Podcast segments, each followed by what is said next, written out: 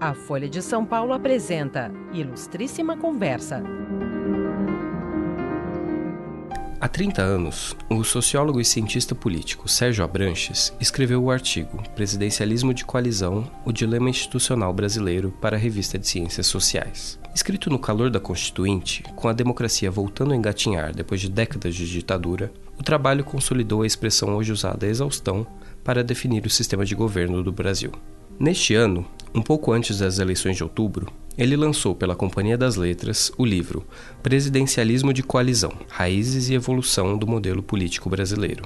Nele, Abranches se propõe a fazer um extenso balanço sobre o que aconteceu de lá para cá, analisando desde o governo de Fernando Collor até o de Michel Temer.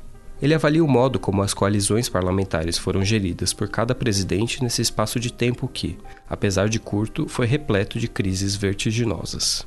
Na nossa conversa, discutimos o funcionamento do controverso presidencialismo brasileiro e falamos sobre como se deu a relação entre executivo e legislativo nos últimos governos, com atenção especial para aqueles em que a relação foi esfrangalhada a ponto de dar partida a um processo de impeachment.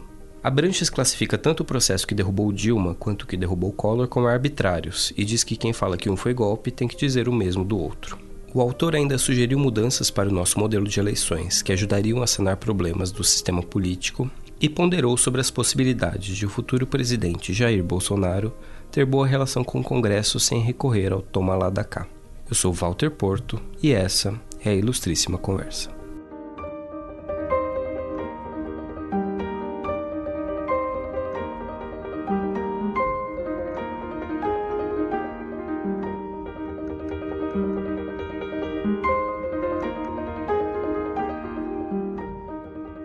Sérgio, primeiro, muito obrigado pela presença aqui, obrigado por ter aceito o convite para participar da conversa hoje. É, eu queria começar conceituando um pouco o presidencialismo de coalizão, que titula tanto esse livro novo como o artigo que você escreveu em 1988. Hoje essa expressão é usada à torta e à direito em análise política, mas você é reconhecido como a pessoa que cunhou assim o, a expressão mais com uma repercussão mais ampla. É, você pode dizer, nas suas palavras, o que, que significa esse modelo do presidencialismo de coalizão? Claro, um prazer estar aqui conversando sobre isso e, e, e com você o, e com os ouvintes. É o seguinte: o, o presidencialismo de coalizão, na verdade, ele é um, é um modelo de presidencialismo, né? é um tipo específico de presidencialismo, um presidencialismo multipartidário, no qual, por conta da federação extensa, do tipo de voto que a gente tem, o presidente não consegue e não fará, em momento algum, maioria com seu partido.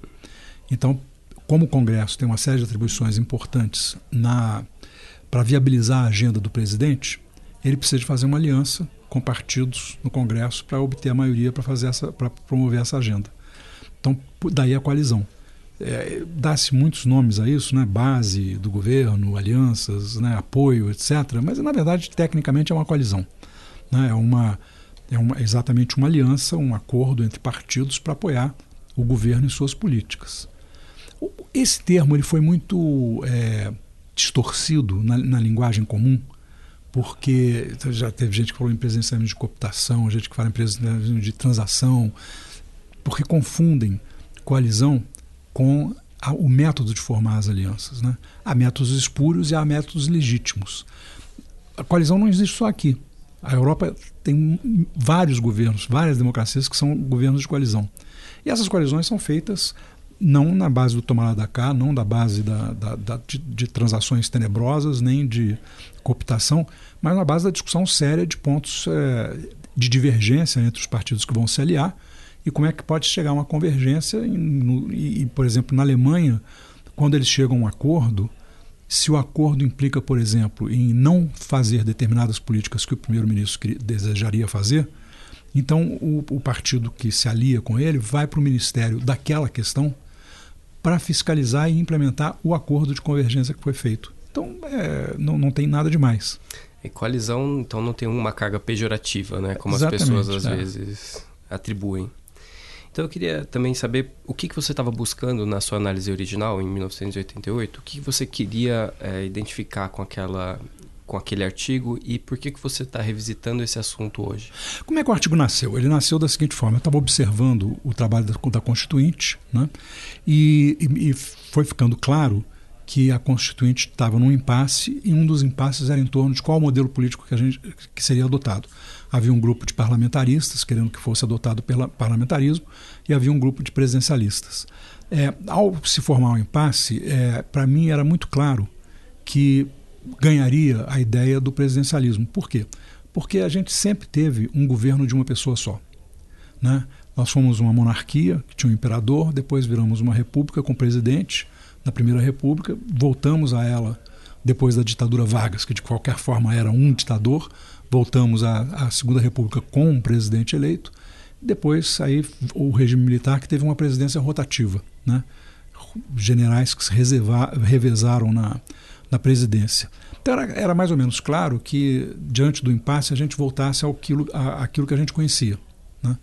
E com algumas modificações, porque uma boa parte dos constituintes havia vivido o colapso do presidencialismo de coalizão, digamos, versão 1.0, né, de 45 a 64, e pretendiam, então, imunizar o novo presidencialismo de coalizão, a versão 2.0, desses problemas de instabilidade e, e, e, de pronunciamentos militares, intervenções militares que houve na Segunda República. E, e então eu, eu, eu, resolvi fazer um estudo é, sobre o presidencialismo de coalizão, tal como ele foi praticado no Brasil na, na, na, Segunda República e comparar com outras democracias. Eu não escrevi mais sobre o presidencialismo de coalizão, mas mais do que isso, eu nunca tinha escrito sobre o presidencialismo de coalizão da Constituição de 88. Eu, eu falei da, do presidencialismo de coalizão da Constituição de 46. Então, ah, agora, quando a Constituição está fazendo 30 anos, o artigo está fazendo 30 anos, e o modelo está fazendo 30 anos, eu achei que era um número assim redondo para fazer um balanço. Né?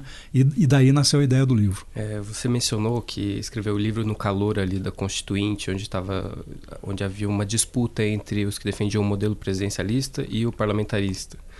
E você menciona no livro que, no fim, o presidencialismo de coalizão acabou como uma solução é, de compromisso entre os dois lados, em que ambos cediam é, ou seja, o modelo não foi eleito como escolha preferencial de ninguém, mas como uma rejeição às alternativas dos dois lados. É um pouco parecido até com o que muitos brasileiros falam em época de eleição: ah, vou votar no que é menos ruim. É, como a, a, criação desse modelo afetou o, o presidencialismo que a gente tem hoje, distorceu de certa forma? Olha, veja bem, ele, não é que ele distorceu, e, e no fundo, no fundo, é, eu, eu também trato, fa, faço esse ponto no livro, eu não acho que seja uma escolha arbitrária. Né? Quer dizer, eu acho que tem o modelo político de um país, ele tem raízes muito fundas nas práticas sociais e políticas. Né? Um país com a heterogeneidade do Brasil, é, eu no livro inclusive volto até a Primeira República para mostrar que embora ela fosse bipartidária e, e ela era na verdade um falso bipartidarismo, porque era um bipartidarismo nacional que escondia uma, uma colisão entre partidos, partidos estaduais, partidos regionais. Então, na verdade, já tinha ali uma coalizão implícita, né, escondida no bipartidarismo da Primeira República.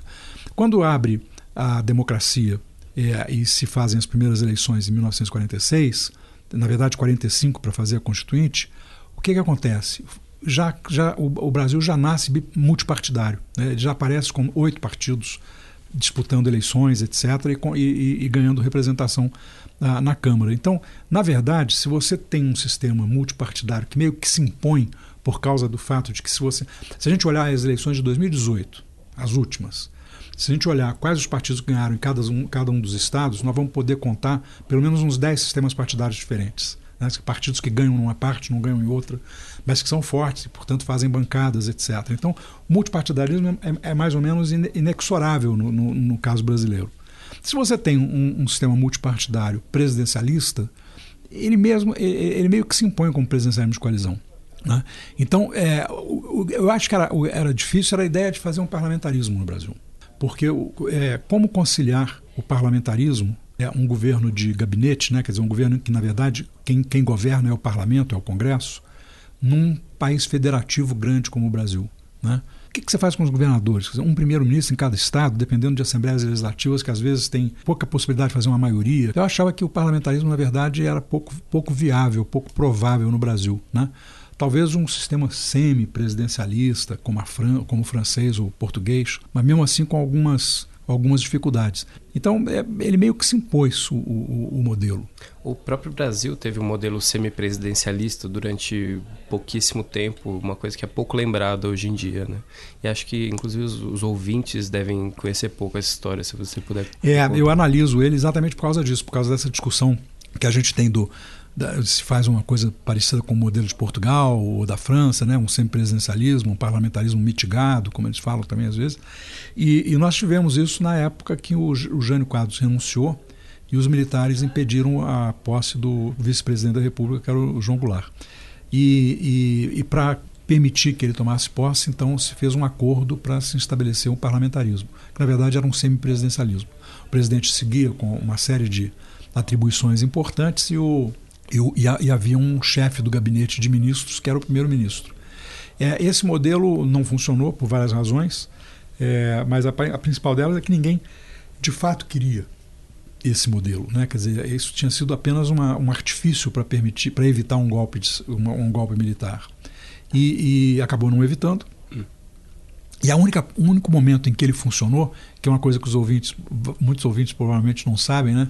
É, conhece o Tancredo Neves, eleito presidente que não pôde governar porque morreu antes de tomar posse. Né? Mas o Tancredo governou o Brasil por mais de um ano e foi o único, o único primeiro-ministro dessa, dessa breve experiência que de fato teve condições de governabilidade, que fez coisas, aprovou a primeira lei de diretrizes e bases da educação no Brasil, e, e, porque ele era basicamente apoiado pelo maior partido da época, que era o PSD, que era o partido dele. Ele durou coisa de um ano, né? Um ano e 62, cinco 60. meses, é. Mas uh, havia, tanto no início dos anos 60 quanto ali nos anos 90, defensores fervorosos ali do, do regime parlamentarista, com o argumento principal de que o Brasil é um país muito desigual, muito heterogêneo, muito grande e que seria difícil centralizar tudo no, na figura de uma só pessoa. Queria pedir licença para ler aqui um trecho do seu livro que você claro. reproduz uma fala muito convincente do senador Afonso Arinos nos anos 60. Que foi também um dos é, mentores da Constituinte, da ala parlamentarista da Constituinte de 80 88 também. É. Então ele diz assim: o poder político no Brasil tem dupla origem. Do presidente, que se elege com uma inundação emotiva em todo o país, porque no regime eleitoral em vigor, a massa só votaria em candidato que estiver em condições de despertar-lhe o fervor e o entusiasmo sobre os partidos e por sobre o Congresso Nacional. E, em decorrência, o país ficava com um presidente que cada vez mais representa um cesarismo plebiscitário e com um Congresso que representa um equilíbrio entre todas as forças de opinião e dos interesses sociais. Teremos fatalmente sempre um presidente contra o Congresso ou dele afastado.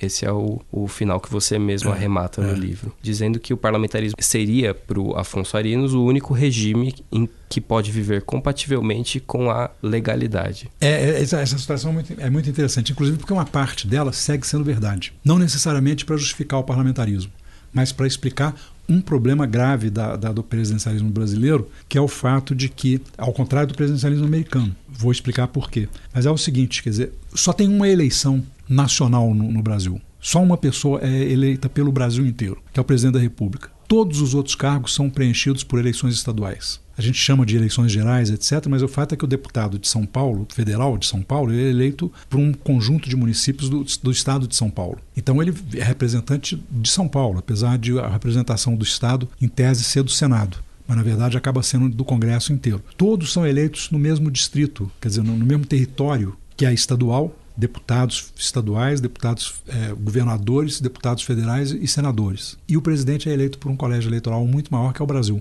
Então, isso segue sendo verdade. Né? É um dos problemas. Quer dizer, a agenda do presidente é uma agenda muito mais ampla é, do que a agenda do Congresso, porque a agenda do Congresso é um somatório das agendas estaduais, é, é da federação. E a agenda do presidente é uma, é uma agenda nacional. Por outro lado, o Afonso Arinos tem razão de que a carga emocional da eleição do presidente é muito maior. É, o, presidente de fato é eleito num caudal é, emocional. A gente viu agora com o Bolsonaro, a gente viu com o Lula e mesmo com o Fernando Henrique, por conta do plano real. Collor, claramente, foi um caudal emocional também.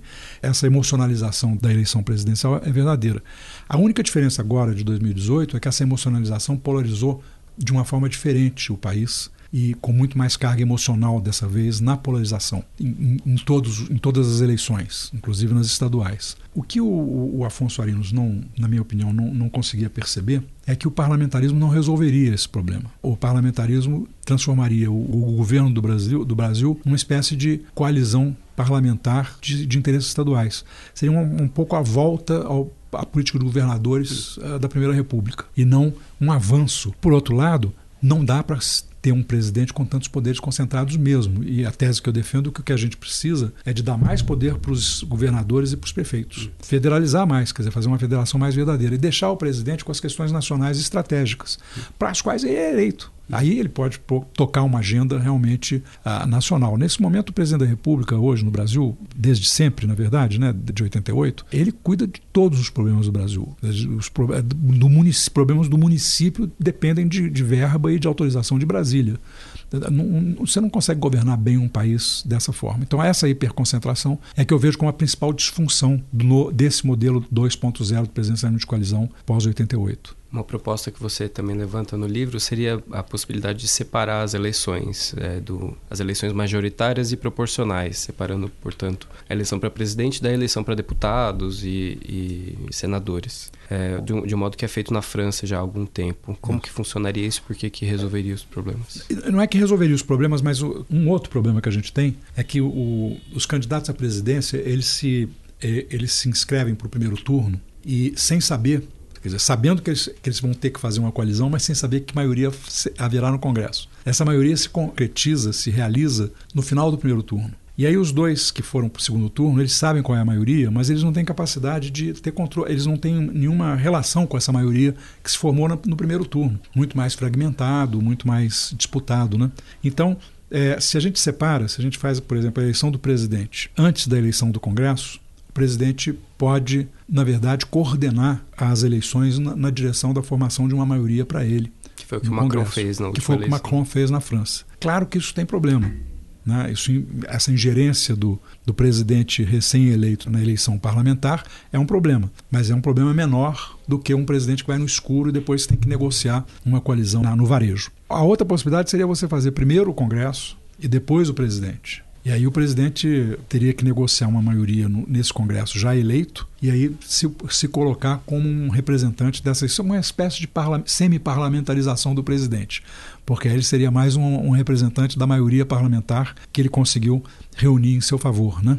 Eu acho que tem prós e contras nas duas possibilidades, mas eu acho que qualquer uma das duas é melhor do que o que a gente tem hoje. Uhum. E um modelo parecido com o dos Estados Unidos, em que eles têm as ah, midterm é. elections? Isso foi uma boa, uma boa lembrança sua, porque aí eu não expliquei por que, nos Estados Unidos não tem esse problema. Uhum. Não tem esse problema porque nos Estados Unidos o presidente é eleito pelo mesmo colégio eleitoral que os deputados deputados e senadores. São distritos estaduais que votam em delegados para votar o presidente. É um, um, voto indireto, né? O voto popular não vale. Hillary ganhou no voto popular e não levou. Quem levou foi o Trump, porque ele foi ele que levou os delegados, a maioria dos delegados dos estados, né? Dos votos distritais. Então, na verdade, o presidente dos Estados Unidos é eleito pelo mesmo eleitorado que os deputados e senadores. Então não tem esse problema aqui. As eleições de meio de mandato, elas são boas porque elas dão ao eleitor mais poder sobre o mandato parlamentar. É, dá ao eleitor o direito e a possibilidade de demitir os deputados e senadores cujo desempenho ele não concorda ou não vê como bom desempenho. Então, se você tem, no meio do mandato, depois de dois anos do desempenho do Congresso, você faz uma eleição, e que também vai ser uma eleição de, de julgamento do presidente, é uma possibilidade nova para o eleitor de, de realmente demitir quem ele não está gostando.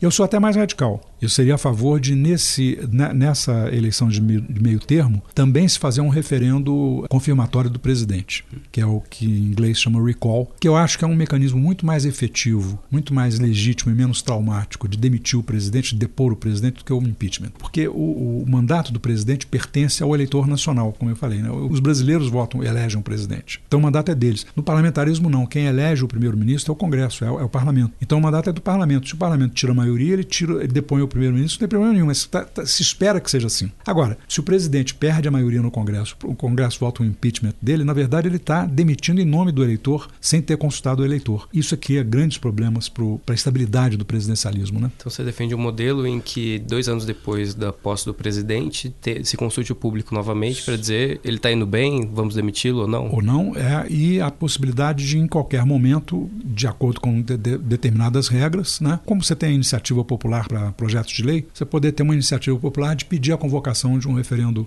é, de, um, de, um, de um plebiscito, é, um referendo confirmatório para demitir o presidente se, se tiver insatisfeito. Você imagina se um presidente como o Temer, com 80% de impopularidade, provavelmente, se der, tivesse essa oportunidade, uma grande quantidade de eleitores pediria para que ele fosse demitido. Pelo contrário, hoje está tendo um movimento Fica Temer. Um pouco irônico, é, mas está é. aí. A gente vai falar de novo sobre impeachment, mas antes eu queria voltar é, aos rudimentos da, da teoria do, do, presidencialismo de coalizão, que é, é, desde a Segunda República, esse período pós-Estado Novo, é raro que se eleja um presidente que de cara já tenha a maioria para governar e os governos brasileiros sempre foram construídos numa situação de conflito entre o, o, executivo e o legislativo, em que um tem que convencer o outro a governar. Não é um modelo muito cooperativo. É, isso é uma situação ideal em algum, na democracia? Olha, isso não é ruim. Você ter um, um, um presidente sempre sob cheque. Se o Trump não tivesse perdido a maioria na Câmara, ele ia fazer coisas absurdas nos Estados Unidos, né? Mas agora ele já não pode mais fazer, porque a maioria do Congresso, a maioria da Câmara está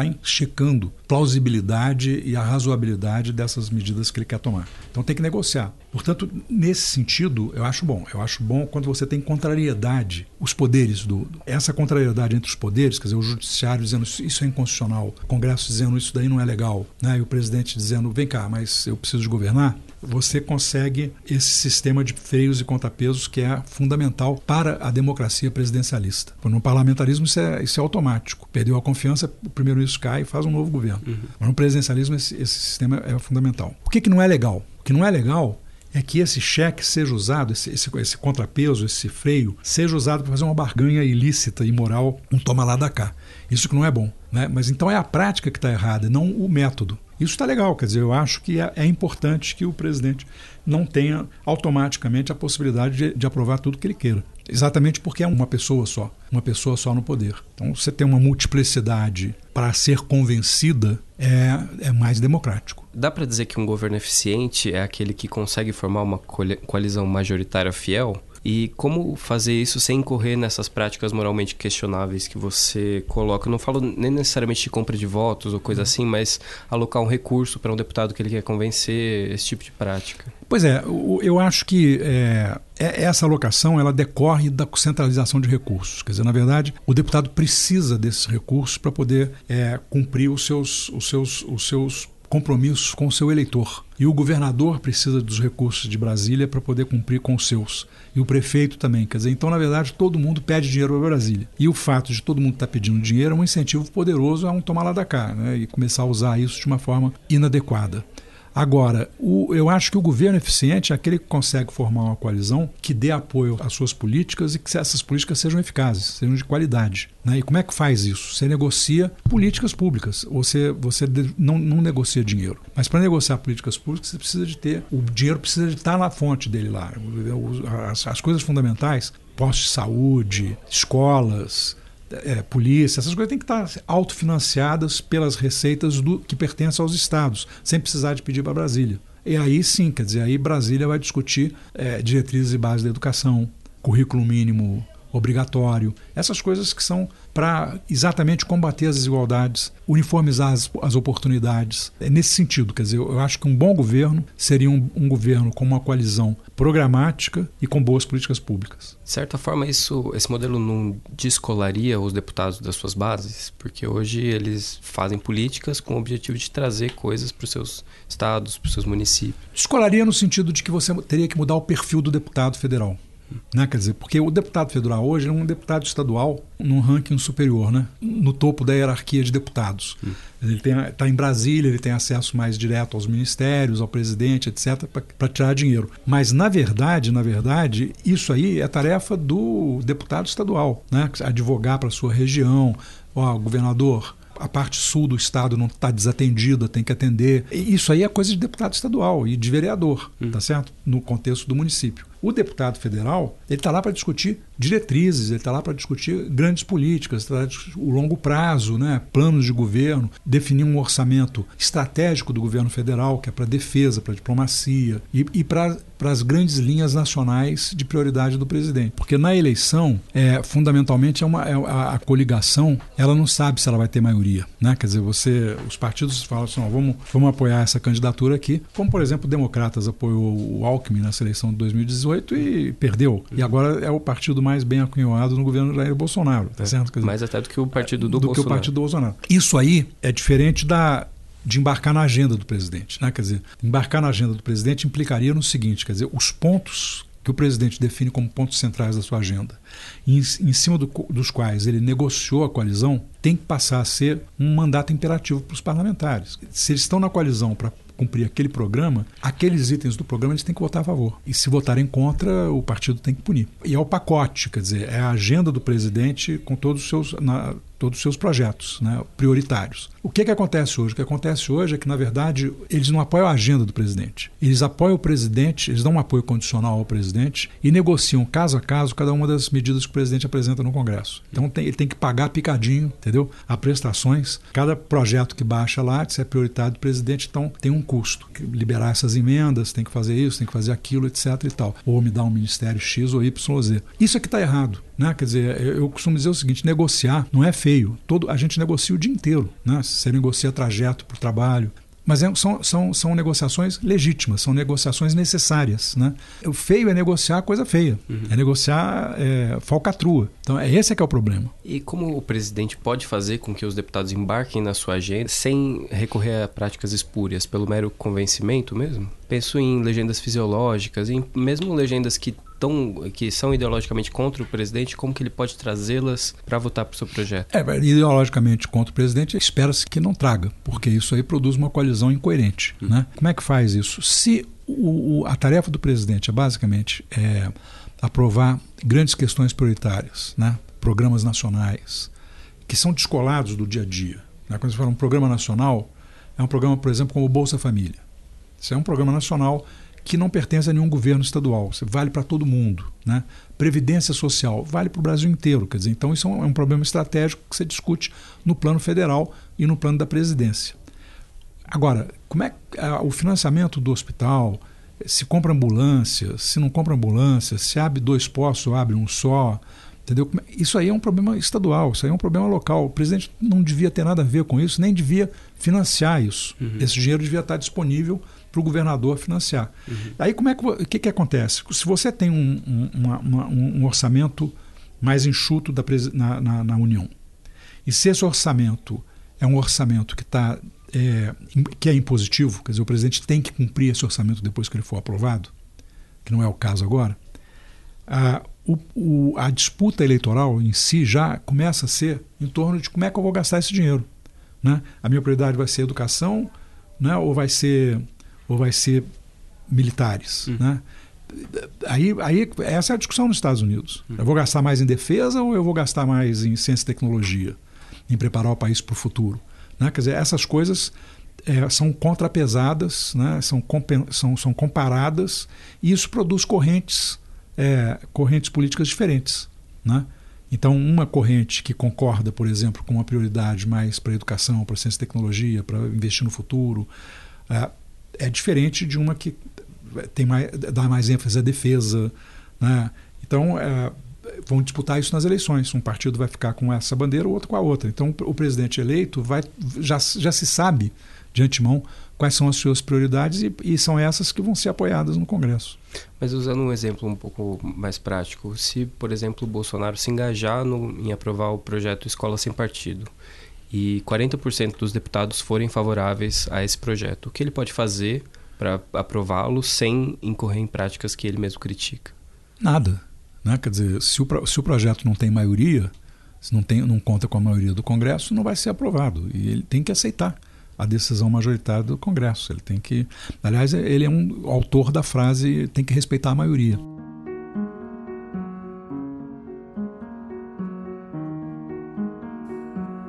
Você está ouvindo Ilustríssima Conversa.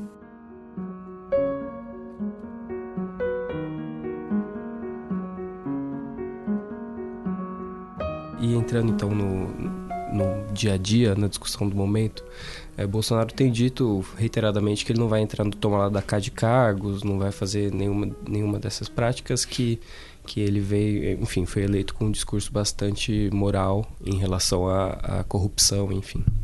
É, você acha que ele vai ser capaz de gerir um presidencialismo de coalizão? Olha, é, essa é uma pergunta complicada. É difícil de responder, mas tem, tem alguns pressupostos de, de para a resposta. Né? Primeiro, ele é o presidente. Segundo, ele não tem maioria. Portanto, para aprovar os projetos dele no Congresso, ele terá que fazer uma coalizão. Ele pode chamar do, do, jeito que ele quiser, mas ele vai ter que ter uma coalizão e essa coalizão terá que ser majoritária. E vai ter para projetos de lei, de, de lei ordinária a maioria simples, para projetos constitucionais a maioria de 60%. Então ele tem que ter uma coalizão grande, ampla que vai ser muito heterogêneo. O que ele não está fazendo, e disse que não ia fazer e está cumprindo, é ele não está distribuindo ministérios para obter apoio partidário na coalizão. E de fato não está. Dizer, não, mas o Democratas tem três ministros. É, mas o Democratas tem 29 deputados. Se fosse é desproporcional você dar três ministérios para um partido que tem só 29 é, deputados. Hum. Não é uma lógica partidária, é uma lógica de confiança, de. Né? Ah, e por outro lado, é, ele tem distribuído alguns ministérios, ele tem escolhido alguns ministros com base nas bancadas temáticas. O ministro da Saúde responde à bancada da Saúde, né? né? a ministra da Agricultura foi indicada pela bancada ruralista. Essa distribuição de ministérios é, é inovadora, é novidade. Né? Inovadora não necessariamente, mas é uma novidade. A gente não sabe se vai dar certo ou se não vai dar certo. Tem teorias na ciência política que dizem o seguinte: se não distribuir os ministérios proporcionalmente, não vai ter condições de governabilidade. Então está aí uma boa oportunidade para verificar se isso é uma lei é, de ferro do presidencialismo de coalizão ou se há formas diferentes de obter governabilidade é, não distribuindo ministérios proporcionalmente. Inclusive, na história que você conta no livro, você reitera várias vezes que não é, é distribuir ministérios não é uma boa tática para você conseguir formar uma coalizão, porque você sempre vai deixar mais pessoas tristes do que Exatamente, felizes. sobretudo na hora que você vai fazer a reforma do, do gabinete, que você já não está mais na lua de mel. Né? Uhum. Então, esse, esse é o primeiro aspecto. O segundo aspecto é o seguinte: ele vai ter que fazer uma coalizão no Congresso. Ele imagina, eu acho, por algumas coisas que ele diz, eu infiro, na verdade, que ele tem uma ideia de que ele vai fazer uma aliança com as bancadas temáticas. Bom, isso eu, isso eu posso dizer com quase certeza absoluta que não funciona. Porque as bancadas temáticas não dão liga para formar uma coalizão permanente. Elas são fluidas, elas se dissolvem se o tema não for o tema principal delas. E é muito difícil fazer um acordo intertemas, de tal forma que uma apoia a outra, que apoia a outra, que apoia a outra, porque na verdade tem algumas incompatibilidades importantes entre as agendas de umas bancadas e de outras. A agenda da, da saúde, a agenda da Bíblia, não tem exatamente a mesma visão de mundo é, em várias coisas que a, que a ruralista e a, e a da segurança. Então eu acho que é, por aí não vai.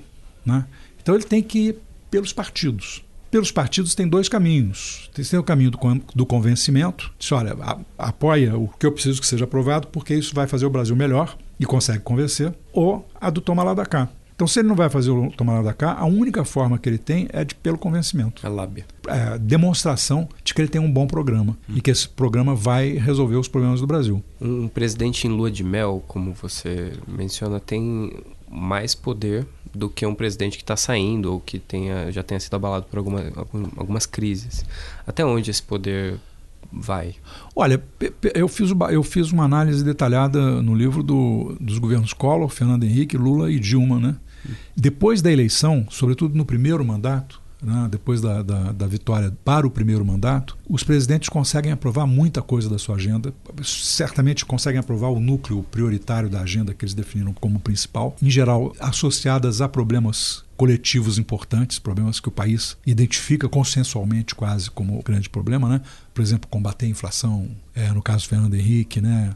Fazer políticas sociais, no caso do Lula, e aprovaram inclusive coisas amargas, com pedaços da reforma da Previdência. Todos eles aprovaram um pedacinho hum. da reforma da Previdência. Né? Provavelmente vai, ter, é. vai ser votado de novo. Fernando Henrique fez um, uma mudança muito radical na Constituição, no capítulo econômico da Constituição, em sete meses. Hum. Pelos meus cálculos, o presidente está aí em torno de oito, nove meses de, de grande poder para aprovar a sua agenda. E obviamente que não é qualquer agenda, né? Você tem, tem que ter um, uma, um certo apelo para a maioria da população. Essa grande capacidade é conferida pela popularidade?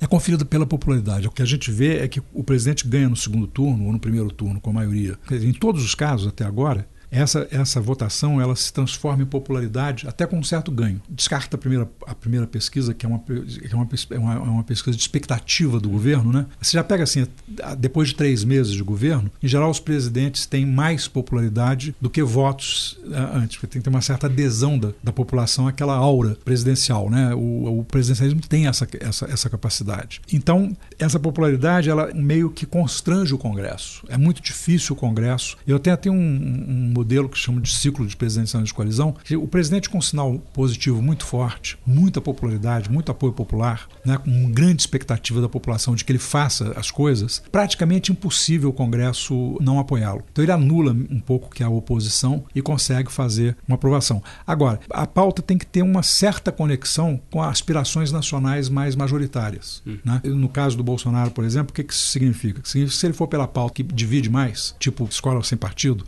é, é pior do que se ele começar, por exemplo, com a pauta econômica, que já há um certo consenso. Quer dizer, o, o cidadão sente o colapso fiscal no dia a dia, na, nas coisas que não funcionam, na ponte que cai, na polícia que não, que não policia. Né? Mas, ao mesmo tempo, dá para começar direto com uma agenda impopular, como certamente vai ser a reforma da Previdência? Olha, a reforma da Previdência ela, ela é impopular é, num certo aspecto, mas ela não, não precisa de ser a primeira. Tem outras questões uh, da, do ajuste fiscal. Né? Tem certas questões da reforma da Previdência que eu acho que já são majoritárias, já há consenso majoritário. Uh, eu diria que apesar das, de frustrar a expectativa de muita gente, o brasileiro jovem sabe que ele não tem a menor chance nessa, nesse sistema previdenciário. Então, provavelmente, ele já, inclusive, se tiver um pouco de mais de renda, ele já está fazendo uma previdência privada para se garantir por conta própria, porque ele sabe que esse sistema não, não vai dar para ele. Agora, é, então eu acho que já tem uma parte da sociedade brasileira que concorda que aposentar muito cedo, antes dos 62, 65 anos, não é uma coisa razoável. Você mencionou que o Fernando Collor mesmo, que hoje entrou,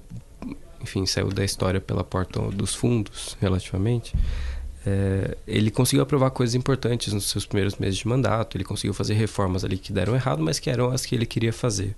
O que me lembra que, que você dedica bastante atenção no seu livro a, a discutir a queda de popularidade de, de, diversos presidentes e o esgarçamento da, da coalizão a ponto de levar a impeachments que você define como rupturas institucionais bastante traumáticas e desejáveis de ser evitadas. Comparando o impeachment do Collor e com o impeachment da Dilma, você, enfim, detalha bastante ambos os processos e chega à conclusão de que ou você diz que os dois processos foram golpes parlamentares, ou você diz que nenhum dos dois foi. É, você pode explicar isso um pouco melhor? Posso. Começar pela questão da popularidade, né? Tá mais ou menos claro, se você olha a história dos presidentes brasileiros de 80 do Collor para cá, que a partir daí de uns 40% de avaliação negativa, o presidente já não consegue mais é, fazer o sucessor. E a partir de 60% de, de, popular, de, de, avaliação negativa, quer dizer, de uma impopularidade 60, de 60%, ele tem dificuldade de permanecer no mandato. Então, os dois impeachments são as duas maiores taxas de impopularidade que você, vê. Ah, os presidentes que perderam para a oposição, que foi o, o Sarney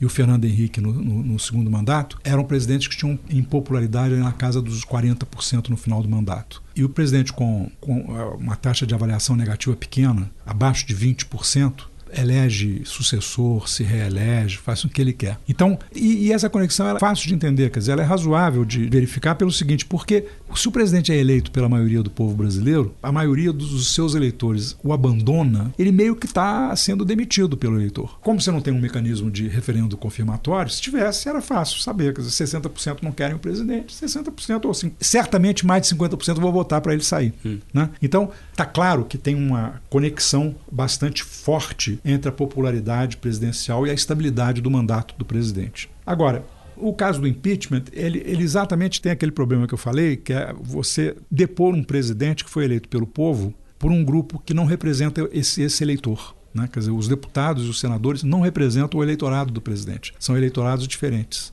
Então, há aí uma arbitrariedade, que você frustra uma expectativa do eleitor de que o presidente cumpra o seu mandato ou que seja ele a retirar o, o mandato do presidente. Né? Mas não tem, ele não tem mecanismo para isso a não ser nas próximas na, no, na, no, final do mandato. Né? Ah, por que, que eu digo que ou os dois foram golpes ou, ou nenhum dos dois foi golpe? Porque todos os dois foram arbitrários. Todos dois tiveram regras muito é, casuísticas, muito de ocasião. Quer dizer, veja bem, nós estamos falando de dois presidentes que foram eleitos sob a mesma Constituição, foram julgados sob a mesma lei de impeachment, que é uma lei inclusive obsoleta. Uma parte dela não é constitucional mais, era uma lei de 1950 e a, a Constituição deixou uma parte dela inconstitucional. Mas, de qualquer forma, a lei era a mesma, a Constituição era a mesma. O Supremo Tribunal Federal deu duas interpretações distintas sobre como aplicar a Constituição e a lei nos dois impeachments. Então eles foram desiguais, né, tratamento desigual, o que já por si mostra que o mecanismo, do jeito que ele está, ele é um mecanismo de muito baixa legitimidade. Como ele foi feito dentro do enquadramento legal,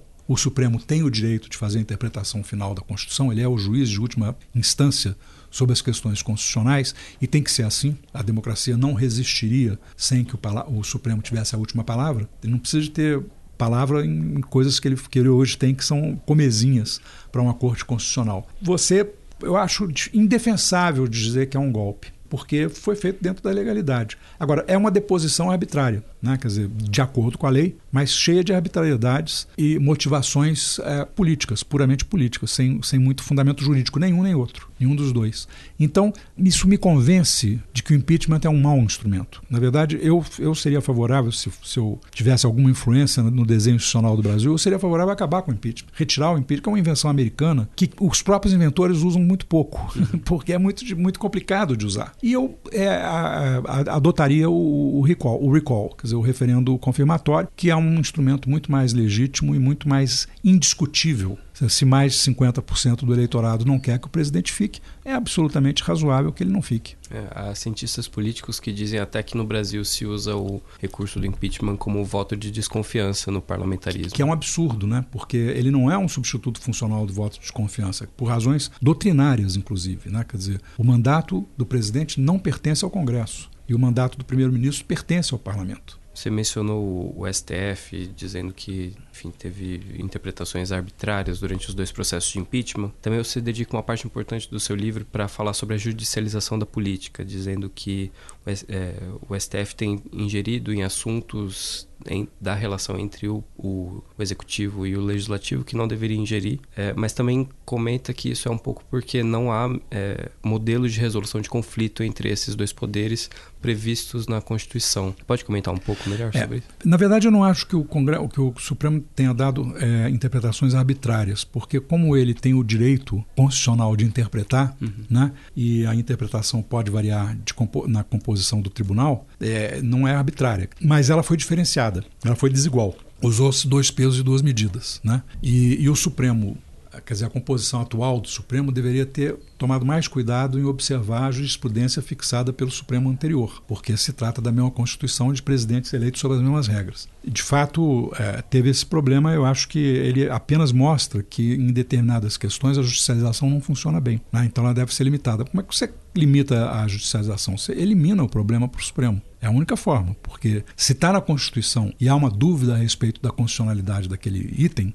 cabe ao Supremo dar a última palavra. Quer dizer, ele é o árbitro de última instância, é ele que decide. O problema da, do conflito entre, o executivo e o legislativo e o problema do conflito dentro do, do, legislativo é um problema que ele se resolve através de mecanismos do próprio, dos institucionalizados pelos próprios poderes. Né? Deixa eu dar um exemplo. Nos Estados Unidos, o orçamento é votado independentemente pelo Senado e, pelo e pela Câmara. Dizer, os dois têm os dois têm o direito de fazer orçamentos completamente diferentes. E aí depois eles são forçados por regras institucionais a constituir uma comissão mista Senado, Câmara dos Deputados, para chegar a um, a um, orçamento de consenso. Se eles não chegam a esse orçamento de consenso, o, governo fecha. Vai todo mundo embora para casa, não acontece mais nada. Isso é um mecanismo de resolução de conflito, tá certo? Quer dizer, você tem de um lado um incentivo grande né, para chegar a um consenso. E o eleitor dos deputados e senadores vai ser prejudicado diretamente por esse fechamento do governo. Né? Então você tem um incentivo forte para negociar e chegar a um meio termo, né? um, um, termo de compromisso, ali, um orçamento único, unificado. E por outro lado, você tem um mecanismo claro, né? com regras pré-estabelecidas. Faz uma comissão mista, tem que discutir, o voto é paritário, essas coisas todas. Então você resolve o conflito. Você não precisa de ter uma ir para a Suprema Corte para decidir, ou então chamar os militares, tá uhum. certo? Quer dizer, você resolve dentro da própria casa, uhum. mas com regras claras, com instituições. É, trazendo aqui um outro aspecto muito relevante do seu livro, eu vou ler uma frase que você traz da ex-presidente Dilma, que durante o seu interrogatório no Senado, ela fez essa fala que eu acho que ajuda a resumir um, um aspecto importante do percurso que você faz no livro. Durante o governo Fernando Henrique Cardoso, três partidos faziam a maioria simples. Quatro partidos faziam a maioria de dois terços. No governo do presidente Lula, foram oito e onze partidos. No meu governo passou a ser, e aí é um problema muito sério, para a maioria simples, às vezes 14 partidos, e para a maioria de dois terços, 20 partidos. Esse é um processo de fragmentação partidária responsável por uma forte crise política que afeta o Brasil, que afeta a governabilidade. É, você concorda com essa fala da presidente? Eu concordo, quer dizer, eu acho que a, a governabilidade vai ficando cada vez mais prejudicada por esse processo de fragmentação partidária, né? E, mas só quando a gente olha da, com as eleições de 2018, aí fica claro que essa fragmentação, na verdade, é sintoma de um processo de desalinhamento do sistema partidário, de crise do sistema partidário. Para você ter uma ideia, em 1994 foram eleitos os, os cinco maiores partidos no Congresso, elegeram 70% dos deputados. Em 2018, os cinco maiores partidos no Congresso elegeram 41% dos deputados. Além disso, dois partidos que sempre fizeram parte dos cinco maiores, PSDB e Democratas, não estão mais entre os cinco maiores. Isso é claramente um processo de desalinhamento, de desorganização do sistema partidário, que vai se realinhar no futuro num novo sistema partidário. Né? O sistema partidário brasileiro está em transição. E toda transição, primeiro, se manifesta como crise. A solução não sai antes da, do problema. Né? O problema primeiro se manifesta agudamente para que você encontre uma solução. E, no caso, é o eleitor que tem que encontrar uma solução. Ele tem que se realinhar em torno de outras legendas partidárias ou de, das mesmas reinventadas e recicladas e fazer um novo sistema partidário. Né? Você não acha que é atribuição do próprio sistema político de fazer uma reforma para coibir a, a, fragmentação de partidos? Olha, ela já foi feita, né? quer dizer, foi feita progressivamente. Quer dizer, nós vamos ter um número menor de partidos na, nas próximas eleições gerais, porque com a proibição das a, coligações proporcionais, a regra dos 10% no, do coeficiente partidário, é, mais o aumento da cláusula de barreira, isso aí produz é, uma mudança já significativa. Vários partidos não vão conseguir mais ter é, representação ah, no Congresso. Né? Mas isso não resolve o problema da redefinição. E essa redefinição é meio que obrigatória, porque, inclusive, pela primeira vez na história do Brasil, a gente tem uma, um presidente eleito autodefinido como sendo de direita. Né? Quer dizer, um, um, é, essa, é, isso faz uma diferença grande, né? porque me, nem o Collor, nem o Jânio, que foram os presidentes mais conservadores que a gente elegeu, é, mais à direita, se quiser, se definiram como tais. E o Bolsonaro não. O Bolsonaro disse assim: o meu, o meu objetivo é levar o Brasil mais para a direita. Ele se define como direita, que é uma coisa natural. A Europa tem partidos de direita desde sempre. Os Estados Unidos têm um partido de direita. Né? Quando você define um polo, você tem que rede se redefine toda a estrutura partidária. E se esse polo é muito bem definido programaticamente, do ponto de vista de valores, etc., isso mais, que, mais ou menos que obriga todos os partidos a adotarem posições a respeito dessa, dessas questões de valor. Então, eu suponho que no, o sistema partidário que vai sair desse realinhamento será um sistema partidário com partidos mais nítidos do ponto de vista daquilo que defendem. Mais à esquerda, mais à direita, mais pelo centro, em função dos polos, como reação aos polos. Queria encerrar a conversa falando é, que o seu livro ele, ele, centra o foco nas relações entre os poderes, principalmente executivo e legislativo, mas ele termina dizendo que o problema do Brasil é extrapolítico não pode ser resolvido dentro da política, com reformas, enfim. Segundo o que você escreve, o sistema político brasileiro encontrou meios de reproduzir o domínio oligárquico que sempre teve vigente nesse país. E as coalizões assim vão sendo pautadas dentro das mesmas lógicas de clientelismo, patronagem, o que gera o fisiologismo de que a gente está falando. O que, que então deve ser feito? Está sendo feito. Né? Na verdade, o que precisa ser feito está sendo feito. A mudança social e a mudança na perspectiva do eleitorado está acontecendo. Se a gente olhar as eleições de 2018, uma boa parte dessas oligarquias foi demitida. Sobraram duas mais conhecidas, a dos Barbários no Pará e a dos Calheiros em Alagoas. Mas a mais longeva, que é a do Sarney, foi varrida. Uhum. E, e várias outras. Também. É, Jucá. Então, quer dizer, uma parte considerável dessas oligarquias foi demitida pelo, pelo eleitorado. Eu duvido que voltem com a mesma força, se voltarem. Então, o que está acontecendo é isso. O eleitorado ele não tolera mais essa política. O que, que aconteceu com ela? Ela deu rendimentos decrescentes, que é a regra dos governos oligárquicos. Né? Eles começam a dar rendimentos decrescentes. Cada vez pioram mais as políticas públicas, porque o clientelismo vai se corrompendo ele vai se. É, né, a disputa pelos recursos clientelistas vai fazendo essa fragmentação também, porque essa fragmentação ela não nasce, ela não nasce só no, no eleitorado, ela nasce de decisões nos partidos para poder pegar uma fatia maior uh, dos favores do governo, etc. e tal. Essa distribuição cada vez mais fragmentada dos recursos vai fazendo com que as políticas públicas percam qualidade. Além disso, não tem solução outra senão essa descentralização federativa. Quer dizer, eu acho que o problema do Brasil está centrado numa federação concentrada demais. Um presidente com muito dinheiro praticamente com todo o dinheiro, com toda a receita na mão, que ele gasta de forma absolutamente discricionária no boca do caixa. Porque ele não tem um orçamento impositivo, ele não é obrigado a, a cumprir o orçamento, ele só não pode gastar o que não está autorizado. Mas ele pode não gastar qualquer coisa.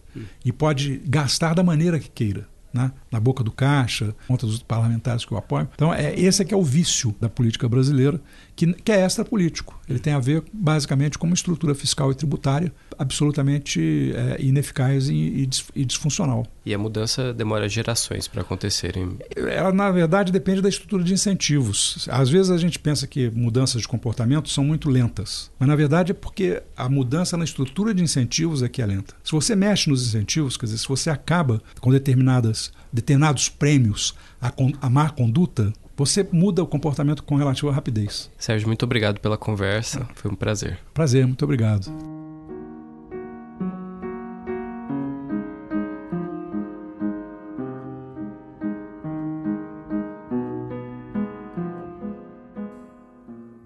A Folha de São Paulo apresentou Ilustríssima Conversa.